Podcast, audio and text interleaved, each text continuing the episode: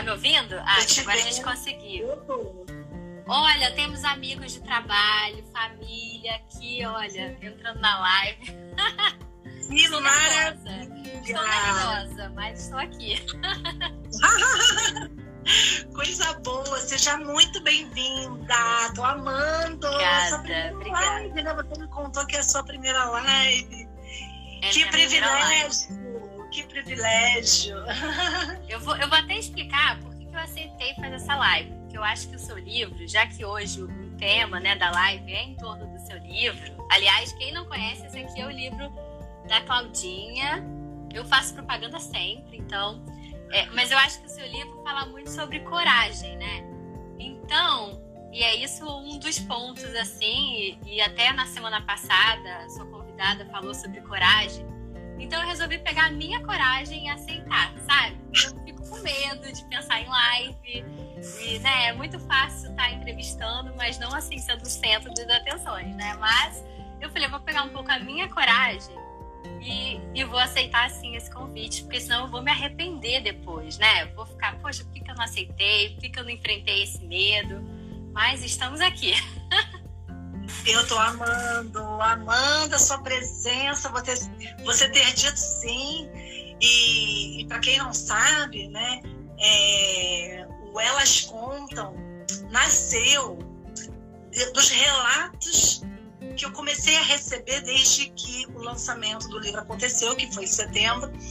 E desde então, várias mulheres, alguns homens também, é, têm me falado sobre o livro, mulheres que estão enfrentando é, alguns desafios e disseram, Cláudia, seu livro está me ajudando muito. Outras mulheres que começaram a printar, printar, vocês nem com printar, fotografar fotografar o livro e compartilhar com as amigas alguns trechos que. Ah, eu sou, eu sou essa. Eu sou essa. Isso aqui tem tudo a ver com a Beatriz, isso aqui tem tudo a ver com a Paula, isso aqui tem tudo a ver com a Marcela, sabe? E assim as coisas foram. E elas me, me enviavam, olha aqui o que minha amiga me falou e tal. E, e também, além disso, algumas pessoas é, desengavetaram projetos e aí o livro inspirou essa, essa ideia, inclusive algumas pessoas passaram a escrever depois que leram o livro, porque eu coloco vários exercícios ao longo do, dos capítulos, né? E, e, então, assim, é um livro que é fundamentado na psicanálise, mas é um livro autobiográfico. Então, assim, para quem está chegando, quem não sabe do que se trata, né, é um livro que eu diria que é um puro sentimento. São anotações que que eu venho fazendo anotações pessoais desde a adolescência. E aí, quando chegou a gestação, né, que eu estava grávida da Maria Flor, eu passei não só a escrever para mim, mas também para ela, né?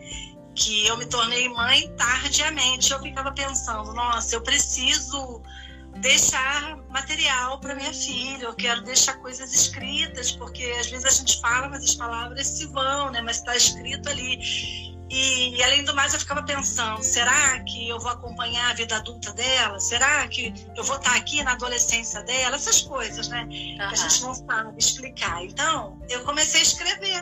Sendo que depois que eu comecei a escrever, eu pensei: meu Deus, eu podia compartilhar isso com algumas outras mulheres e, e, assim eu comecei ali no, no, pouco a pouco, e as pessoas começaram a me dizer, Cláudia, você tem que escrever sobre isso, você tem que escrever sobre isso. Sendo que ainda estava distante a ideia de um livro, né? Eu pensei numa oficina, falei, então vou criar uma oficina, e assim surgiu uma oficina, em dezembro de 2020, em janeiro também de 2021.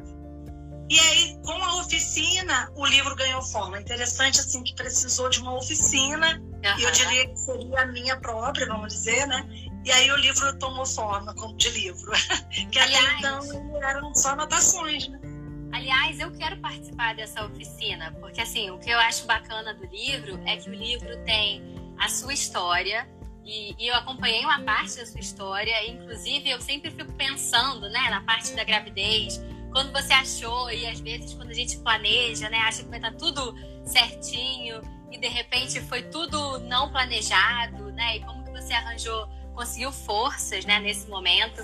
Então eu acompanhei esse, esse momento, mas eu acho legal do livro porque tem a sua história, tem desde a sua infância, tem desse momento da gravidez, tem dicas e, e, eu acho o poder da história, né? Que eu quero participar de uma oficina dessa, porque eu adoro participar de grupos que, assim, eu não vivi o que você viveu, né? Mas eu posso aprender e eu posso pensar em alguma questão que aconteceu na minha vida e tirar lições a partir disso. Então, eu acho muito legal esse livro. E, assim, eu já li uma vez, né? Também para participar da live. Já fiz print, já fiz foto, mandei para amigas. Quero dar de presente para algumas. E, e, eu acho que é um livro que você tem que ir e voltar, sabe? Porque ele tem muitas dicas. Eu até fiz aqui uma listinha, porque você sabe, eu adoro uma, uma lista, né? E eu também tava com medo de eu me perder no que falar e tal. É, e aí eu acho que é um livro que, que dá para sempre você voltar quando você, você, tem alguma questão. Né? Então, até os exercícios, o que, que você gosta de você, o que, que você é grato na sua vida, é, nas pessoas né, que você trabalha, nos projetos. Então, eu acho que dá para dar uma pincelada, assim. Ó, a minha prima tá falando, Natal tá chegando, presente. Pois é, é um ótimo presente. ai, ai. Linda. É. Eu sou suspeita, né? Eu sou suspeita e realmente eu tenho feito é, muitas entregas pro Natal, né? E eu, e eu acho que você já viu é, que as embalagens que eu faço eu mesma produzo, né? São bem artesanais, inclusive eu tô aqui, desculpa, esbarrei aqui, eu tô aqui com, né, eu ponho é, sisal para amarrar e eu faço todo um papelzinho craft ali com arranjo e, enfim, detalhes que eu curto, né? É. Um pouquinho, né? um pouquinho de mim. Mas isso é muito legal. Mas assim, só para começar a nossa lista aqui do nosso bate-papo, né? É, eu botei, é, primeiro de tudo, eu acho que eu destacaria a coragem, sabe? Eu acho que o livro é muito de você ir nos seus lugares profundos e de você dividir com as pessoas questões da sua infância, de relacionamento da sua mãe, é, e como você conseguiu transformar isso em algo positivo e também entender e perdoar coisas que aconteceram na sua vida. É, e eu coloquei aqui também da gente entender a nossa própria força, sabe? Porque é, para quem não leu o livro, eu vou só contar pedacinhos. Né? A Claudinha divide muito. Ela é mãe da Maria Flor, que já está com 5 anos, não é isso? 5 anos. Fez seis. Acabou Fez de fazer seis. Fez seis. Mas ela conta que na gravidez. De... Eu posso falar? Posso, né? Ou não? Posso? Pode? é, ela conta no livro um pouco da gravidez né, dela, que ela estava no casamento e, e, e, achava que ah, a gravidez eu só vou ter com o quase um cara perfeito, né? O pai perfeito. E se viu com várias situações ali e, e a partir daí você descobriu sua própria força, sabe? Então às vezes eu fico pensando, eu não vivi uma história dessa, mas também situações da minha vida ou pessoas que eu convivo que acham que, gente, agora? Tava tudo esquematizado. E agora? A vida vem. E você até comenta no livro, né? Tipo, eu não sei exatamente qual a parte que eu não anotei essa, mas eu grifei, o livro é todo grifado, meu, mas é, você achava que você já tinha meio que todas as respostas e vem a vida e muda tudo. E aí você tem que se adaptar e se entender e, né, e até para gerar uma criança e o que, que você quer passar para ela. E isso e eu como eu vivi essa um pouco isso, eu te vi, eu sempre fiquei pensando, gente, como a Claudinha é forte, né? Porque no momento que você imagina que ai, tudo tem que estar muito certinho, veio um vendaval, assim, né?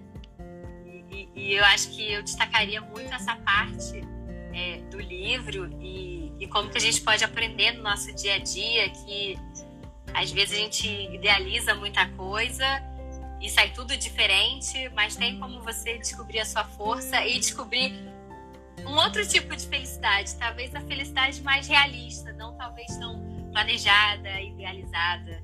Isso eu falo por mim, porque eu sou desde criança a sonhadora, a que planeja e, e talvez assim depois dos 30 eu tô começando a pensar, é, talvez isso não foi exatamente como eu imaginei, mas eu posso ser feliz assim, fazendo isso, fazendo aquilo. Então, isso é uma das lições assim que o livro é, me deixou e me deixa, assim. Linda, maravilhosa. Mas essa é a ideia, né? Essa é a ideia, porque é, é a gente poder perceber que a gente tem condições de se reinventar, né? E a mulher é muito isso.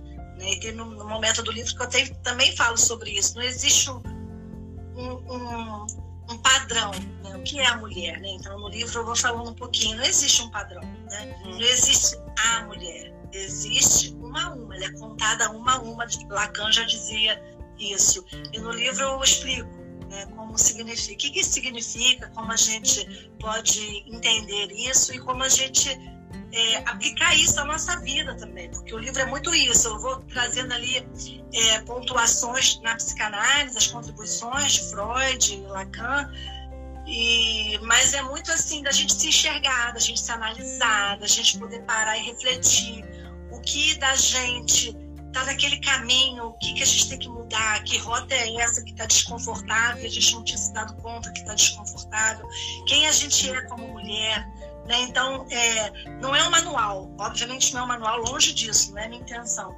mas é poder ajudar com as reflexões que eu proponho, é, que cada uma possa responder aquilo que é de si mesma, né? É, eu sei que a, a, minha história, até eu começo o livro falando sobre isso, tem uma nota que eu coloco no início que é sobre isso.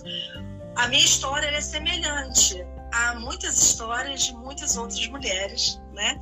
No Brasil e no mundo. Então, é, então a pessoa que está lendo, eu sei que está fazendo sentido para muitas mulheres porque a minha história é semelhante a muitas outras mulheres. Então, é, essas pessoas que me falam que, que elas enxergaram, como elas se viram, elas se identificaram muito, e o que elas puderam extrair de aprendizado da própria vida, da própria história, está é, tá lá no livro. Então, assim, a ideia é essa. Né? O livro eu escrevi, fala sobre mim, sobre a minha filha, é, sobre profissão, né? Eu vou um pouquinho, um pouquinho de cada. Eu falo sobre relacionamento, relação mãe-filha, relação familiar, profissão, eu comigo mesma, né? Então, assim, que é a relação mais importante, eu destaco isso no livro, sou eu comigo mesma. E, e é isso, é a gente poder olhar é, e entender assim, no, quando algo não vai bem, não é o fim Uhum. Né? Identificar isso ao começo. Então, legal, assim, identificou. Vamos começar?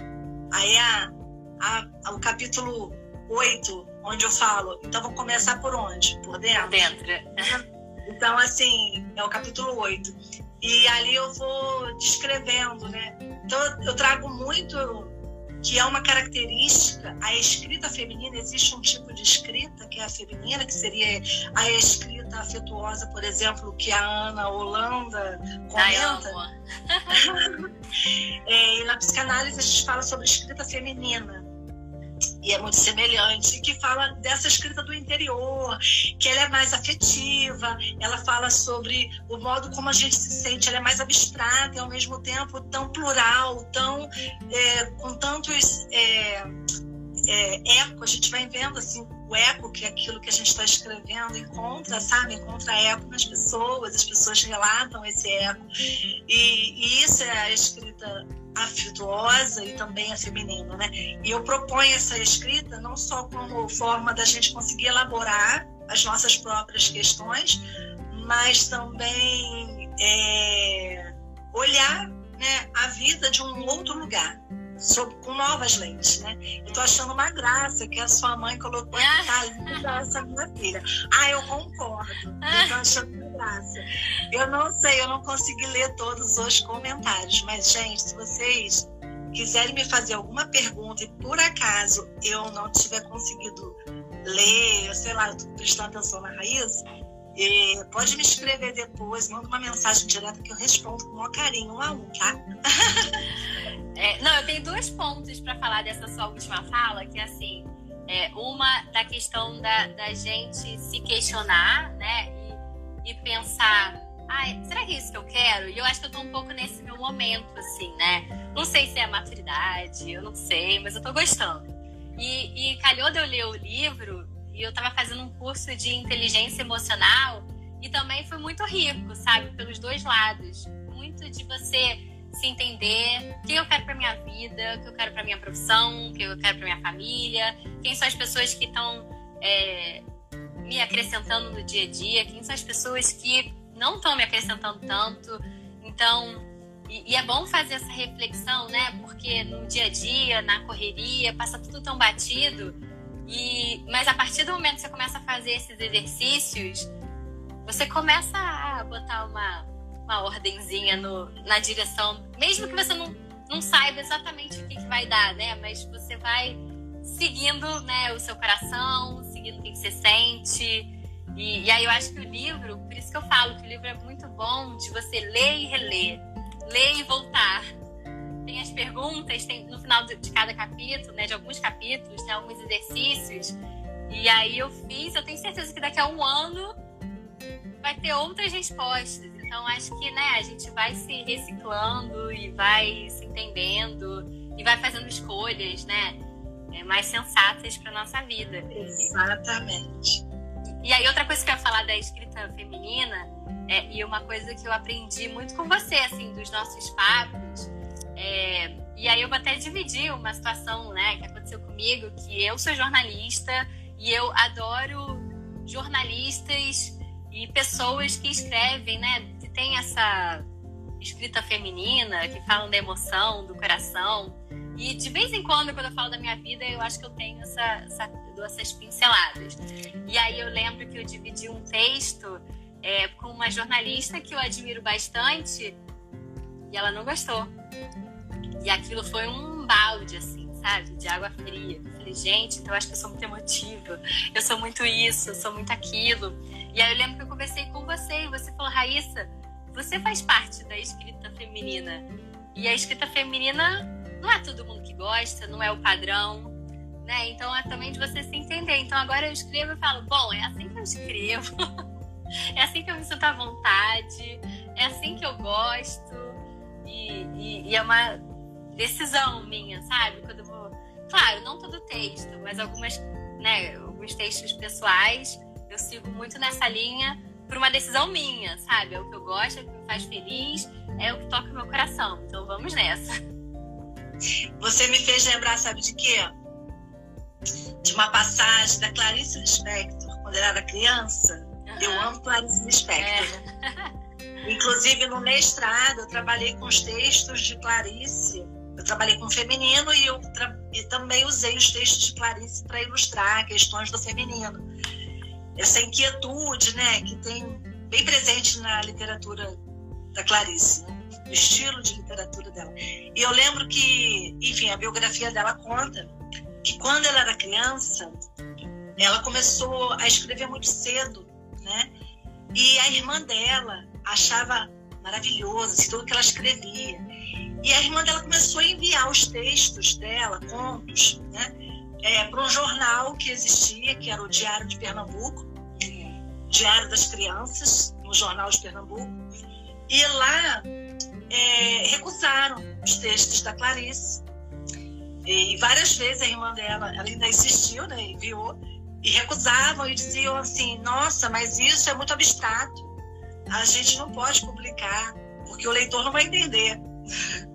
o leitor não vai entender, é muito abstrato. E aí, justamente por esse aspecto abstrato, essa característica de Clarice, que quando ela, o primeiro livro dela, Perto do Coração Selvagem, é, teve um catedrático, enfim, uma, uma pessoa reconheceu né, a escrita dela justamente como diferencial, aquilo que realmente fazia sentido para aquela o campo literário, né? E daí eu falei interessante, né? Enquanto lá recusaram porque não não era bem-vindo, vamos dizer, ela recebeu prêmios por esse estilo, né? Então quando você fala sobre essa profissional que recusa, é muito por aí, né? E quantos, estou falando de escrita, mas quantas personalidades, celebridades que a gente é, conhece, ouve nas né, histórias e a, a, própria história do Queen, se a gente for lembrar assim do Queen, né, do Fred Mercury que bancou ali, não, o Queen é isso, eu não vou aceitar diferente. E aí ele recusou uma gravadora e, e depois veio um sucesso estrondoso. Quer dizer, aquele que recusou o Queen veio depois, né, ficou ali com cara de paisagem, pensando, nossa, o que, que eu perdi, né? É, mas é muito isso, não significa que o que a gente é, a gente gosta, assim, você tem um dom, você tem um estilo pessoal também. Uhum. Né? Então, assim, tudo isso diz respeito a você, são características suas. E se a gente puder aproveitar as nossas características e transformar isso né, em algo que a gente vá né, compartilhar, trabalhar, desenvolver, melhor ainda, porque a gente une aquilo que a gente gosta, a gente ama, com uma habilidade que a gente já tem, a algo maior, inclusive. É. Que é o que você faz, né, Raíssa? É, é. Não, mas eu, eu tô seguindo cada vez mais nessa linha de projetos pessoais que eu tenho e que eu até venho pensando, que é até para explorar um pouco mais isso, né? Assim, não sei onde é que vai dar, mas, né, tipo, vamos ver o que, que, o que pode acontecer, né? Você dá uma chance para você mesmo e ver o que acontece. E também você conhece um outro lado seu, né? E, e você também viveu isso, né? Porque até toda essa mudança de profissão e de carreira, é, eu, eu adorei a parte.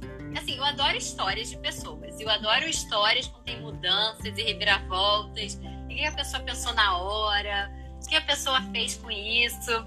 E aí eu adorei que você falava que você nem sabia o que ia acontecer. Você não estava feliz numa determinada, é, numa determinada situação. E aí você falou: preciso mudar isso, então preciso mudar esse emprego. Vou fazer outra coisa. O que, que eu gosto de fazer? Eu gosto de dançar. E aí, né, cada dia mais você ia ficando mais feliz, sentia mais energia. E você até fala: eu não sabia onde é que isso ia dar, mas estava tão feliz e preenchida que aos poucos o caminho foi se abrindo, assim. Então eu acho muito legal. Por isso que eu acho que é um livro que você tem que dividir com outras pessoas. Não dá pra você guardar só pra você, entendeu? Porque eu acho que nessa troca que a mágica acontece, né? Cada um vai ter sua história e de, enfim, de mudanças e de crescimentos. E eu acho isso muito bacana. Olha. É, até é, a, ela falou aqui, ó. É, Sá Fortes, né? Enfim. É a Sandra, a minha tia. Ela dizendo, a Raíssa escreve muito bem, mas eu concordo, a Raíssa escreve muito bem, eu admiro. E a, não só escreve muito bem, como ela é ó, ágil, né? tem umas conexões ali, uma presença, né? Isso, isso favorece tanto, né? Muito Obrigada, bom, muito bom. gente. Obrigada. Mas eu ia falar sobre as escolhas profissionais, a gente está falando, tá falando sobre isso. É muito cruel, né? O adolescente, vamos dizer, está saindo do ensino médio é, acreditar que ele tem que definir uma coisa e isso que ele definir é para a vida inteira, né? É muito cruel isso. Né? Uhum. E o livro tenta mostrar isso, que quanto, né, quanto que eu depois eu fui descobrindo outras possibilidades e mudei. Né? Óbvio que nem todo mundo tem condições de mudar, mas eu na primeira oportunidade que eu tive, eu abracei, não é agora ou não, nunca mais, né? nunca mais posso dizer, mas é, a gente tem que pegar aquele momento assim que o trem passou, é esse, é esse vagão que eu tenho que entrar. É, e, isso da coragem que você abriu aqui a live comentando, né? Se a gente não, não pega né, um bonde nessa coragem aí, a gente deixa a oportunidade passar? É. Então a gente precisa enxergar isso. Ah, por isso que eu aceitei também essa live, viu? Eu falei, eu tô morrendo de medo, mas eu vou aceitar, que eu não vou deixar isso passar, porque depois eu vou me arrepender. vou me arrepender, falar, medrosa, está dando chance ao seu medo, não a sua coragem. É, tem que ir com medo mesmo, e depois a gente vai percebendo na prática que não era aquilo tudo, não era um bicho de sete cabeças, né? Era é. Deu um frio na barriga, e que bom que deu um frio na barriga, que é o frio na barriga também que faz com que a gente olhe com um olhar renovado para alguma coisa, porque se não tiver isso, né, é, é que a coisa está muito. Assim, é até arrogância achar que vai ah, sair tiro de letra. Não é assim, né? A gente vai tateando, a gente vai aprendendo. E, e todo dia eu aprendo algo novo com todo mundo que está aqui, comigo mesma, né? Então, quando eu te escuto, eu vou aqui refletindo sobre coisas onde eu posso melhorar, o que, que eu posso fazer, né? É, e obviamente não quero deixar ninguém desconfortável. Uma live só de uma troca leve aqui, as pessoas falando sobre as próprias experiências, né? E a, minha, a, Thaís, a minha irmã. A Thaís aqui. A Thaís é minha irmã. A gente está uma live família e amigos. a minha irmã falou: quero ler esse livro, tá aqui. Coisa linda! Ela, ela começou a ler, ela começou a ler, aí eu falei, peraí, Thaís, devolve aí, porque eu preciso ler. Depois, Depois eu dou. Conta, Thaís. Fala pra Raíssa me dar de presente de Natal, tá bom? Separa alguns exemplares aí, Claudinha, porque tem alguns. Ai, Coisa boa. Outro ponto, assim, que eu achei muito legal do livro, e, e aí eu, eu, eu tento colocar muito no meu dia a dia, na minha vida, dessa questão dessa idealização, né, das coisas, é, e quanto que isso gera sofrimento, né, quando a gente idealiza demais, espera demais. E, e eu até anotei aqui que eu achei que foi um, é, um convite a. É, ó, também quero para presentear é, um convite à desconstrução, sabe? Tanto dos nossos planos, talvez. Claro que não é para deixar de sonhar, mas talvez. Não sei, eu tô tentando elaborar aqui comigo, sabe? Porque às vezes eu penso, ai, não sei, ai, quando eu tinha 30, quando eu era pequena, eu achava que eu ia estar assim, passada, casada com três. Não sei, coisas assim, pode ser desde aí, né? É, e aí, quando eu penso e faço essas comparações, eu acho que isso não me leva a canto nenhum, né? E, então, eu acho que é muito convite à desconstrução, às vezes a tantas idealizações, né? Como que você pode ser mais feliz sendo realista também, né? É, então, eu achei que foi isso. E eu até anotei aqui uma parte, e aí você fala muito do amor próprio, né? E aí você escreveu, ah, procure desconstruir tudo que você idealizou também a respeito do amor e descubra o seu amor próprio. E não se fala muito, né? Eu não lembro de. Gente não fala talvez agora, não sei, para nova geração, mas eu fico pensando, eu. Claro que, né, eu aprendi a me amar, mas não era tão falado, né? Você fica sempre achando que o amor vem do outro. E você também espera muito do outro. E aí pode ser para relacionamento amoroso, mas de amigos de família, e isso né, gera uma expectativa e uma frustração e um sofrimento. Então, eu comecei a pensar algumas das minhas relações a partir disso, assim, sem tanta idealização, mas pé no chão, sabe? Eu achei que isso foi muito legal, assim. É, é a proposta é a gente poder realmente olhar para o outro mas sem criar tantas expectativas sobre esse outro, né? Porque o outro é, seria até invasivo, seria até rude, né? A gente exigir algo que o outro não está pronto para oferecer, né? Seja lá por quais motivos. Às vezes é uma é uma estruturação mesmo de personalidade, às vezes é, é a forma como essa pessoa ela foi criada, o contexto cultural dela, enfim, são tantos fatores, né? E a gente não perde por se amar, sabe? Quando a gente se ama, quando a gente se olha, isso não seria arrogância, né? Isso é uma forma da gente se respeitar também. E por tabela a gente acaba que consegue ser é, mais empático, a gente consegue se colocar no lugar do outro, entender o que, que o outro está sentindo, está pensando, está tá, tá querendo dizer, a gente consegue respeitar o outro nesse sentido, né? E, e eu vejo assim que quando a gente pensa, olhando por esse ângulo, a gente consegue se abastecer. E aí quando o outro chega, o outro não chega para preencher, o outro chega para transbordar, porque a gente já está preenchido.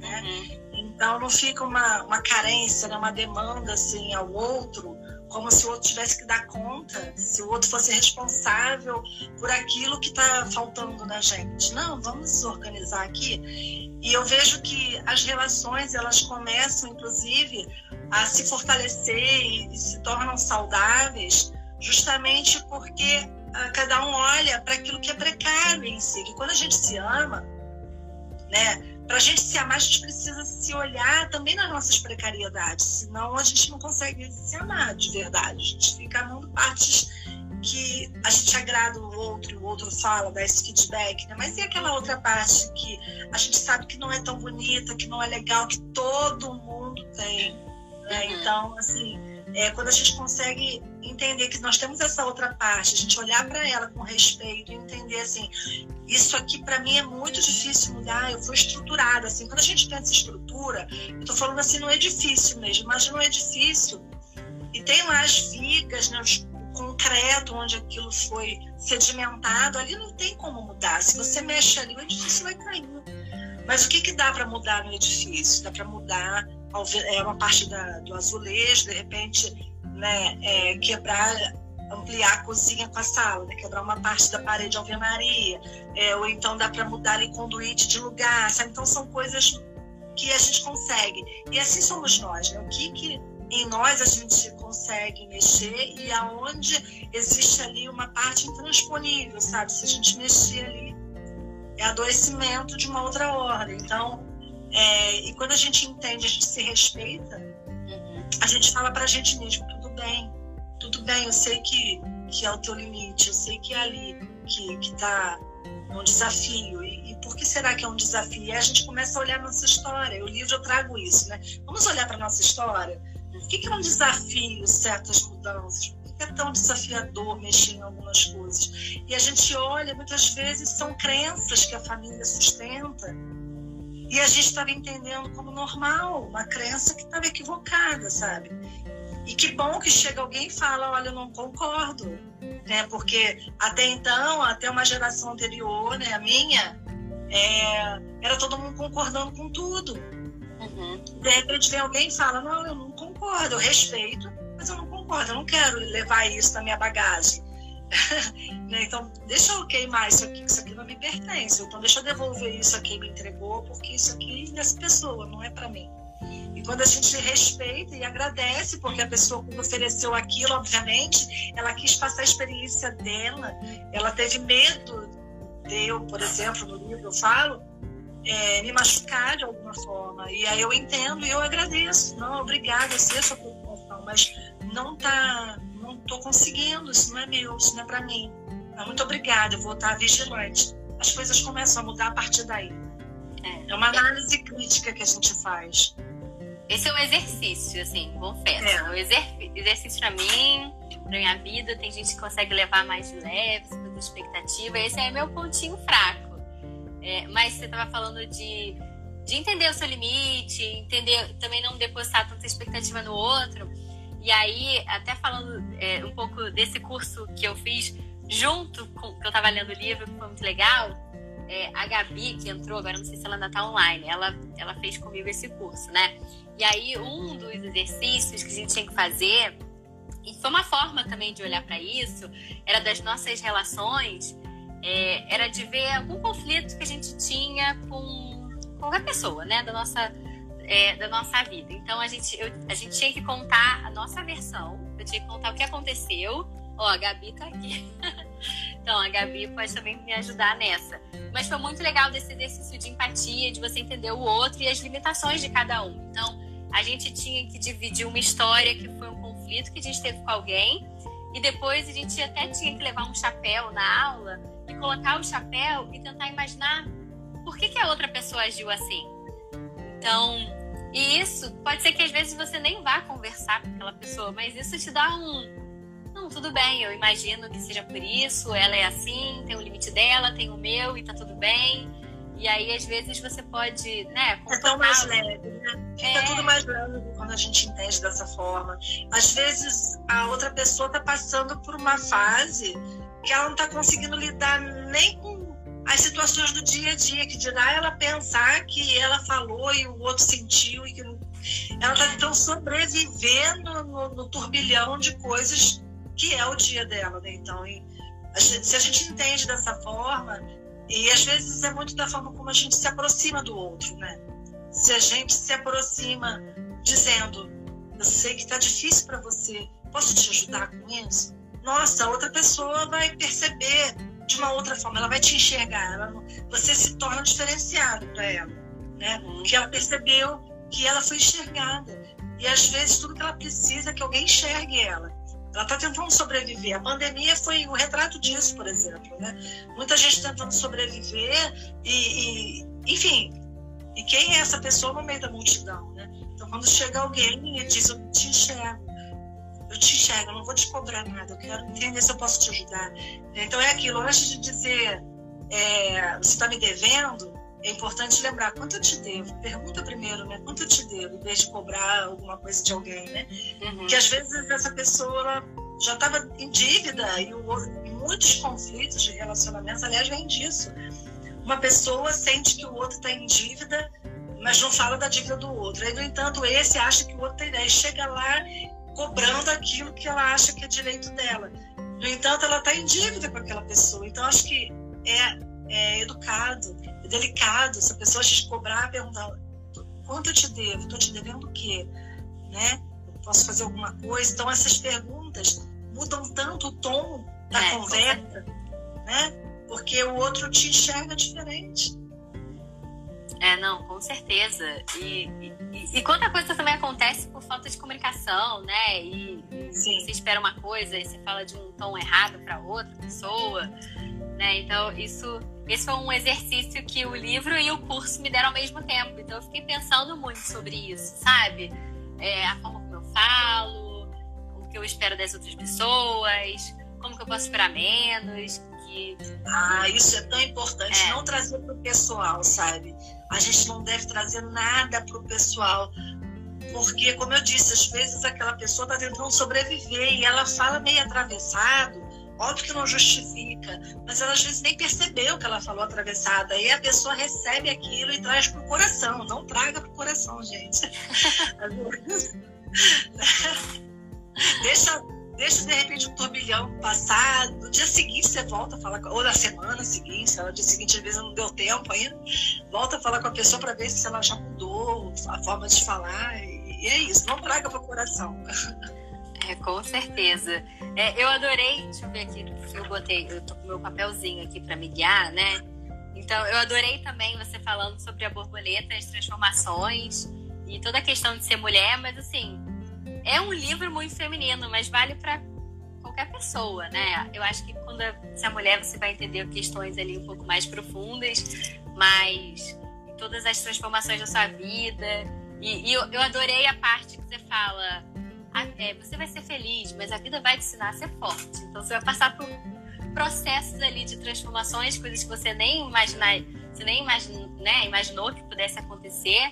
E você vai sair diferente, mas você vai sair mais forte e se você conseguir aplicar tudo isso que a gente está falando, você vai sair com o seu amor próprio ali mais preenchidinho, né? Vai evitar muita dor de cabeça por aí, né? Sim. E quanto conflito é, a gente evita quando a gente se basta nesse sentido, né? Que a gente se sente bem com a gente, né? Que a gente não precisa agradar todo mundo, fazer um monte de coisa, se desdobrar e depois ainda fica frustrado porque acha que fez demais, doou demais, o outro nem reconheceu, né? ou então fica esperando muito que o outro dê na mesma proporção, sabe? Não vai dar nem sempre. Que às vezes o que o outro consegue dar né, é, é, é menos do que uma pessoa está esperando. Muitos conflitos de relacionamento tem a ver com isso. Não só a falha na comunicação, ou então achar, nem preciso dizer que o outro já sabe o que é, e às vezes o outro não sabe o que é. Tem que dizer sim, mas também isso de não, não esperar tanto, porque o que o outro às vezes consegue dar para o outro é muito. Uhum. Não muito porque ele está se esforçando pouco, não, mas é a condição dele. Ele não sabe fazer muito além. E aquilo que ele está fazendo de repente ele recebeu tão pouco na vida dele que o que ele está fazendo é muito para o que ele recebeu. Então, assim, esses parâmetros a gente não consegue, né? nem é para ter, a gente não pode usar a nossa régua para medir a dor do outro, o que o outro é capaz de fazer. Se a gente começar a comparar assim, não dá para usar régua, a mesma régua para todo mundo né? Cada um passa por uma situação na vida, criado de uma forma diferente, né? Às vezes vem de uma família grande, outros vem, é filho único, então isso muda tanto, né? É, e por aí vai. Então, quando a gente começa a, a enxergar o outro e respeitar o outro, a gente só consegue fazer isso, sabe quando? Quando a gente se enxerga. Porque quando a gente se enxerga, se o outro falar alguma coisa, a gente entende sem cobranças, porque a gente também se enxergando, a gente sabe quando a gente precisa parar, a gente sabe quando bater o nosso limite e mais do que aquilo vai é, é muita tortura, é muito sacrifício para gente é, a gente acabar desviando daquilo que a gente tinha como meta, e a gente se desgastar. Então, quando a gente começa a entender que a gente também tem né, que respirar, que a gente tem que parar, que a gente tem que se olhar a gente também entende quando o outro precisa parar, e o outro precisa respirar. Não fica uma sensação de que, caramba, eu peço e ele não faz. Não, não é isso. Mas isso a gente só consegue entender quando a gente se olha, quando a gente se respeita, quando a gente entende qual é o nosso limite. Eu destacaria o limite. Limite é a palavra que, que representa assim, a cura sobre muitos aspectos. Uhum. Quando a gente respeita limites, e isso vai desde a da criação né, da infância ali, onde a criança começa a entrar em contato com os limites que ela não gosta. Nenhuma criança gosta, óbvio, né? Até porque a criança é como se fosse um oceano aberto, né? Um grande oceano. Aí vem os pais, a escola, e óbvio, é necessário que se faça isso por uma questão de educação, de convivência, sociedade, colocam diques ali, né? E aí, psicanálise a gente entende como diques anímicos, né? E aí ela precisa, ela é o oceano, ela tem que caber ali, né? Passar por ali. E aí, óbvio que ela não quer, né? Imagina, nenhuma criança quer parar de brincar, quer parar de correr, quer parar de fazer aquilo. E criança é muito isso. De novo, ah, de novo, ainda mais quando é muito bom, de novo. Ah, mais um pouquinho. Criança é assim, né? Eu tenho uma filha, ela, ela para entrar no banho, ela adora banho, mas é engraçado isso, para entrar no banho, ficar só mais um pouquinho. Ela tá às vezes jogando, ela tá brincando, sei lá o que ela tá fazendo. Ah, mais um pouquinho. Aí depois ela entra no banho, eu falo, agora chega a hora de. Parou o banho. Ah, só mais um pouquinho, não quer sair do banho, porque o banho virou uma brincadeira. Então, criança é isso, né? É, é isso que é muito, tudo é muito, é, é, é o, é o oceano. E aí tem que caber ali. Mas quando a criança entende os limites, é ali que começa tudo. Né? Ali que começa tudo. De que forma esse limite também será respeitado? A gente respeitar o limite de uma criança, não exigir dela além daquilo que ela está na, na, né, na, na fase dela do desenvolvimento, capaz de oferecer. É quando a gente entende a criança, a gente respeita a criança, a gente conversa com a criança, tudo começa ali. Ela vai se tornar um adulto que ela também vai saber respeitar os próprios limites, o limite do outro. É, enfim, eu no livro também falo um pouco sobre esses limites né? da infância. E é difícil, né, dar limite às vezes para o outro. Eu, eu adoro limites, é engraçado, é um, um assunto que eu me interesso e eu também nem entendo talvez você, por ser psicólogo, você vai entender, mas assim, eu gosto de limites, eu gosto de relações com limites, eu gosto das coisas estruturadas. Sim. Mas em alguns momentos eu tenho muita dificuldade de colocar limite. Olha, é aqui, é até aqui que você vai. É até, é até aqui que você vai, é até aqui que eu vou, né? Mas é, é, é interessante pensar, pensar sobre isso. Sim, isso vai muito de encontro com aquilo que a gente recebeu também de educação. Esse é o ponto. Tem uma interseção aí que é onde a psicanálise, a, a psicologia, né, se diferencia, se distancia da educação. A educação é aquilo que orienta num determinado padrão, vamos dizer. E é importante que isso aconteça, como eu disse, né? senão seria barbárie. E aí vem a psicanálise e questiona alguns padrões por que não desfazer, desconstruir aquilo que está construído ali tão organizadinho? Vamos mudar essas lentes, vamos enxergar de que forma isso pode ser reajustado, tira do lugar, bota em outro. E a gente então vai mexendo nessas pecinhas ali que estavam encaixotadinhas, mas não estavam é, fazendo bem. Então a gente vai olhando para essas caixinhas assim que estão ali. Mas e aí que se que se afasta da educação e psicanálise. Tá, é, é, existe uma interseção ali, onde elas se encontram e onde elas se afastam. Né? É, mas é importante que a gente pergunte, né, que é interessante que o supereu, né, que seria uma instância psíquica, que é a instância da moral, da censura, né?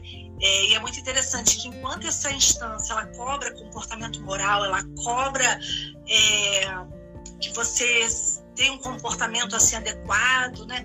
Ela também questiona: você está agindo de acordo com o desejo que te habita, é uma frase até de Lacan. Então, quando a pessoa ela percebe que ela não está se atendendo, muita, muito, muitas pessoas que adoecem, adoecem por isso, porque elas não se escutam, elas não se olham, elas estão sempre ligadas a, a, a, isso, ao outro, ao que eu posso fazer para ajudar o outro, a atender o outro, a ser elogiada, a ser reconhecida. E, e ela fica tão voltada em fazer alguma coisa para fora que ela esquece de olhar. E ela? Quem é ela nesse processo? Quem é? Ela está feliz? Ela está satisfeita? Ela está realizada? Né? Então, uma pergunta que às vezes é, não acontece porque a educação caminha nessa direção. Né? Entendi, de entendi. satisfazer o outro, de conviver em sociedade né? e, e não transgredir. Né? Então, quando alguém questiona, é uma transgressão. Está questionando o quê? Né? Não, é, tem que ser assim, mas tem que ser assim por quê? Então, alguém que questiona muito incomoda. O jornalista pode ser um sujeito que incomoda num determinado aspecto, né? Ele vai ali perguntar, ele toca a ferida. E é importante que faça. É essencial isso, é essencial isso. Né? É, mas é isso. Né? Eu acabei falando sobre outros assuntos dentro daquilo que você. É, trouxe. não, não, mas é, é, é porque tá fazendo todo sentido, assim, né? E eu estava até falando com uma amiga jornalista e a gente está falando hoje, inclusive, sobre isso, né? Quando a pessoa questiona demais, é vista de uma forma tá incomodando, né? Mas é isso, né? É preciso fazer perguntas, é preciso também que tenha um meio termo, que também, né, eu fique feliz, que a outra. Enfim, tem muitas questões ali. Mas é, mas, é, mas eu acho muito interessante, porque tem cada história aqui e cada exercício que te leva para vários momentos da sua vida, que você pode colocar no seu dia a dia. E eu acho que eu tô um pouco nessa fase de me questionar mesmo, assim, o que, que eu quero, né? De pensar. Isso eu nunca tinha feito, engraçado. É... Pensado verdadeiramente, assim, sobre o que, que eu quero, o que, que faz sentido para minha vida. O que, que... E aí eu acho que é muito a partir do autoconhecimento, né? De você se entender, você entender o seu limite. Enfim, acho muito legal. E outra coisa que eu ia destacar do livro que, que eu achei muito legal é quando você fala que a gente precisa sim validar os nossos sentimentos e as nossas dores. Não precisa se demorar muito, né? Que é também importante isso. Mas é, é importante se acolher, é importante. E é uma coisa que eu venho praticando, né? engraçado. Eu também nunca tinha feito isso e agora eu falo para mim mesma, tá tudo bem, eu tô com você, vamos juntas. É, é né? e é interessante isso que você está dizendo. É, a gente vem de uma geração onde não se validava muito não, né? Era muito assim na infância, por exemplo, uma criança cair, ah, tudo bem, já passou, já passou, não, não foi nada, mais ou menos isso, né? E hoje é, alguma coisa que aconteça com a minha filha, às vezes um tombo, algo que aconteça, eu falo, nossa, isso dói mesmo. Sabe, eu, eu valido aquilo, desde um tombo a algum outro assunto. Eu, dali eu valido. Nossa, isso dói mesmo. Mas também não fico me demorando nisso, não. Mas eu é. não deixei de dizer ali, confirmando o que ela está sentindo, porque muitos conflitos de mulheres e homens, enfim, é justamente nascem dali que aquilo que eles sentiam como verdadeira, legítima, aquilo está doendo. E alguém fala, não, não é nada? Como assim não é nada? Muito. É. Então, assim, parece bobo, é pequeno, né? Uma, se pensar assim, ah, uma criança caiu, já, levantou, foi só um raladinho. Não, mas a criança sofreu, doeu pra caramba. Então, assim, são pequenas validações, mas que a pessoa se percebe nisso. Né? Ela se enxerga, é, eu tô sentindo, isso está incomodando. E daí para outras coisas, né? Para a vida mesmo. Então, o quanto é importante a gente validar, sim, o que está acontecendo. Ah, com certeza. Deixa eu ver aqui mais.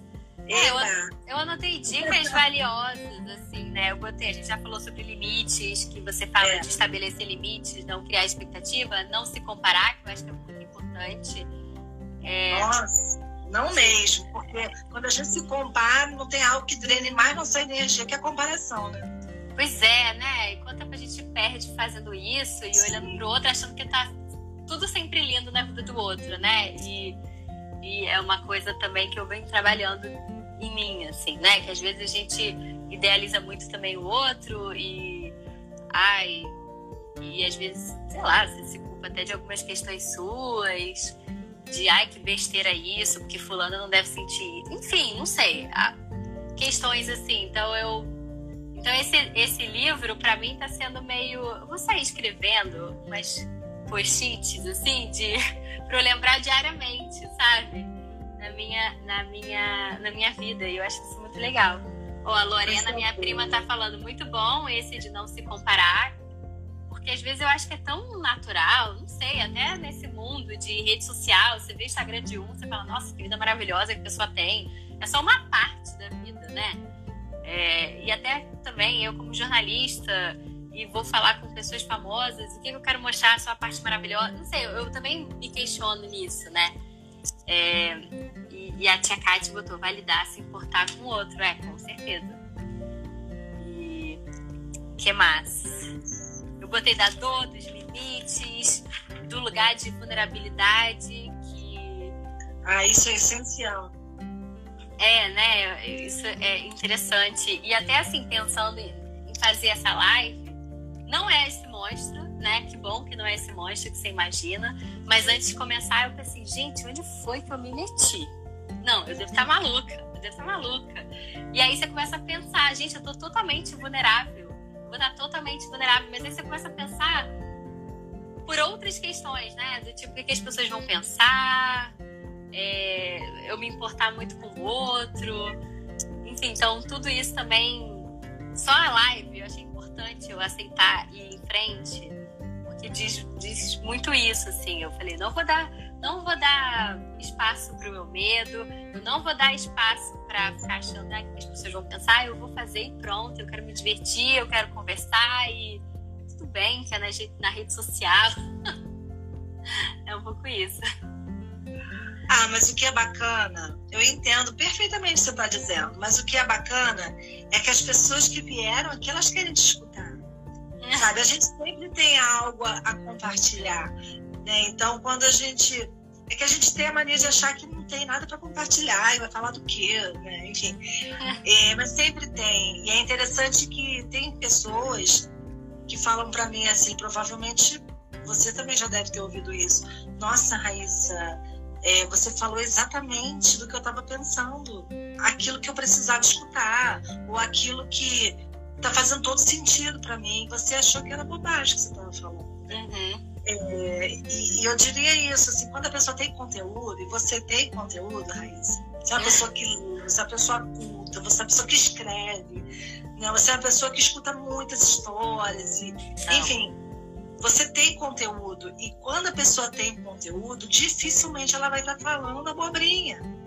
Porque ela está filtrando, ela sabe do que ela está falando. Né? E, e, quem não se identificar, tudo bem também, que eu não preciso agradar todo mundo. Então, quando é, a gente é. Liberta disso, acabou o medo, sabe? Porque era medo de quê? De um julgamento? Julgamento de quem? Então, quando a gente pergunta muito isso, julgamento de quem? Quem vai me, me afetar tanto? se a gente começa a entender que esse inimigo somos nós mesmos, é, com certeza. A gente desarma ali uma, uma bomba relógio, sabe? Estava quase explodindo. Porque está dentro da gente, não está lá fora. Eu acho muito interessante. Ó, estão falando aqui, ó. A Gabi. Ah, não consigo voltar, peraí. A Gabi falou: ser vulnerável é ser corajoso também. É, com certeza. Sim. Eu tô me lembrando é, a Caterina está falando, nunca desmereceu o seu achar. achar o seu. É, com certeza. É, com certeza. E eu tô lembrando aqui, eu não, não conheço a fundo, mas eu já li é, muitas coisas sobre a arte da palhaçaria, né? Então, se a gente pensa no palhaço, quem é esse sujeito, né? Geralmente, o palhaço é aquela pessoa que ele é triste, já reparou? Uhum. Tem uma história que não é legal. Às vezes, uma história ali de dor, né? uma história que não é legal.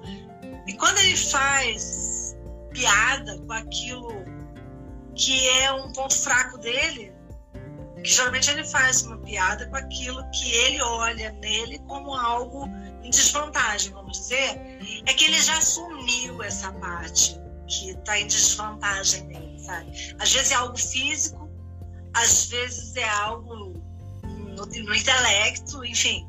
Mas ele, ele usa aquilo como forma de dizer, antes que alguém diga, deixa eu dizer, porque para mim está tudo bem. Uhum. Né? Então, quando ele pega aquilo onde ele é mais vulnerável e ele torna aquilo algo onde ele vai extrair dali a força dele, ele entendeu tudo. Óbvio que assim, é uma pessoa que tem, tem uma história de dor, é difícil, ele é triste, mas ele consegue também trabalhar uma outra coisa em cima disso, né, a partir disso. E isso aqui é o bonito também, né, na, se a gente pensar na arte da palhaçaria. Poderia dizer muito mais sobre isso, né? mas é pegar essa vulnerabilidade e olhar para ela com respeito, né? encontrar nela a força do sujeito, da pessoa. É, com certeza. Pode ser fazer um podcast com histórias, entrevistas. Eu acho que Bora pode ser o seu próximo projeto. Bora, eu adoro, adoro.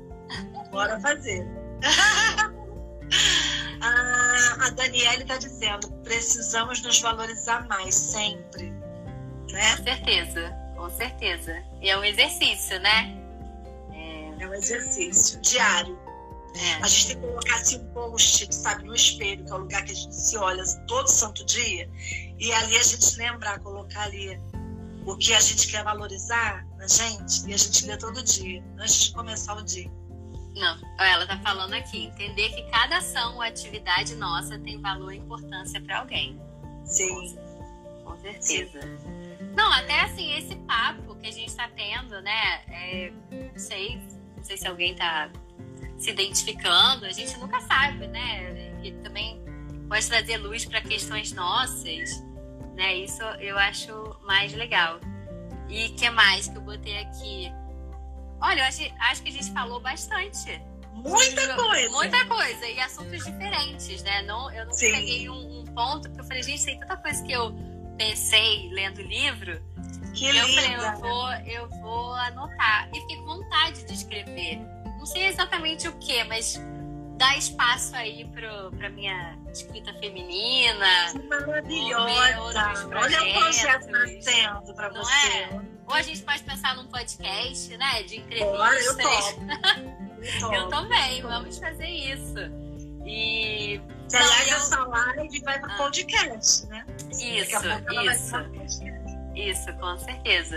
Mas eu, é que eu acho que tem ai, acho que parte dali, né, de quando, quando tem troca, é, quando tem troca pode ser outra coisa, pode ser livro, pode ser um papo, pode ser uma conferência, pode ser uma palestra. É, eu acho que, que é muito legal, assim, né? Você aprende muito do outro, você aprende muito sobre você. E, e eu tô. Deixa eu ver se eu tenho aqui a página marcada. Ah, não sei se eu vou achar agora. Teve um outro. Ah, eu tenho várias. Ó, meu livro é todo assim, ó, todo rabiscado, para eu não esquecer dos aprendizados que eu tive e que eu tô tendo e que eu tô pensando sobre. Que delícia isso, hein? Não é? E aí, ai, não tô achando a parte que eu queria, mas acho que é pro final. A gente, eu nem sei quanto tempo a gente tá conversando aqui, né? Mas há uma eu, hora. Há uma hora, olha isso. Então, ai, não sei, deixa eu ver. Ai, achei para a gente talvez finalizar, né? Não sei, porque eu acho que deu uma hora. É, eu, eu iria destacar essa parte aqui do livro que eu amo, que eu botei assim. Lembre-se que tudo passa, momentos desafiadores e momentos bons, tudo passa. Enquanto isso, faça pausas. A vida pede pausas, de momentos que o bule de café fresquinho nos convida a sentar e relaxar. Saborear um bom café é uma declaração de amor a nós mesmos. É preciso aprender a se gostar, aprender a descosturar as bainhas que nos teceram e bordejar novas tessituras que nos autorizam uma existência de respeito e amor próprio. Então a gente pode finalizar linda, com isso, de pensar linda. nas pausas de autoconhecimento, mas também de pausa, né, de você se entender, de você também aproveitar o seu dia a dia. A vida é tão corrida sempre para todo mundo, a gente deixa passar tanta coisa, né? Então, eu destacaria essa, essa parte final. Amei você com essa parte do texto. Amei, eu amo essa parte também. Ah, gente, muito obrigada. Tanta gente comentando. Muito obrigada a presença de todos vocês que participaram aqui com comentários tão bacanas. Olha. Ó, achar ótimo projeto do podcast. Vamos embora dar, dar voz a ele. Gente, Sim. muito obrigada.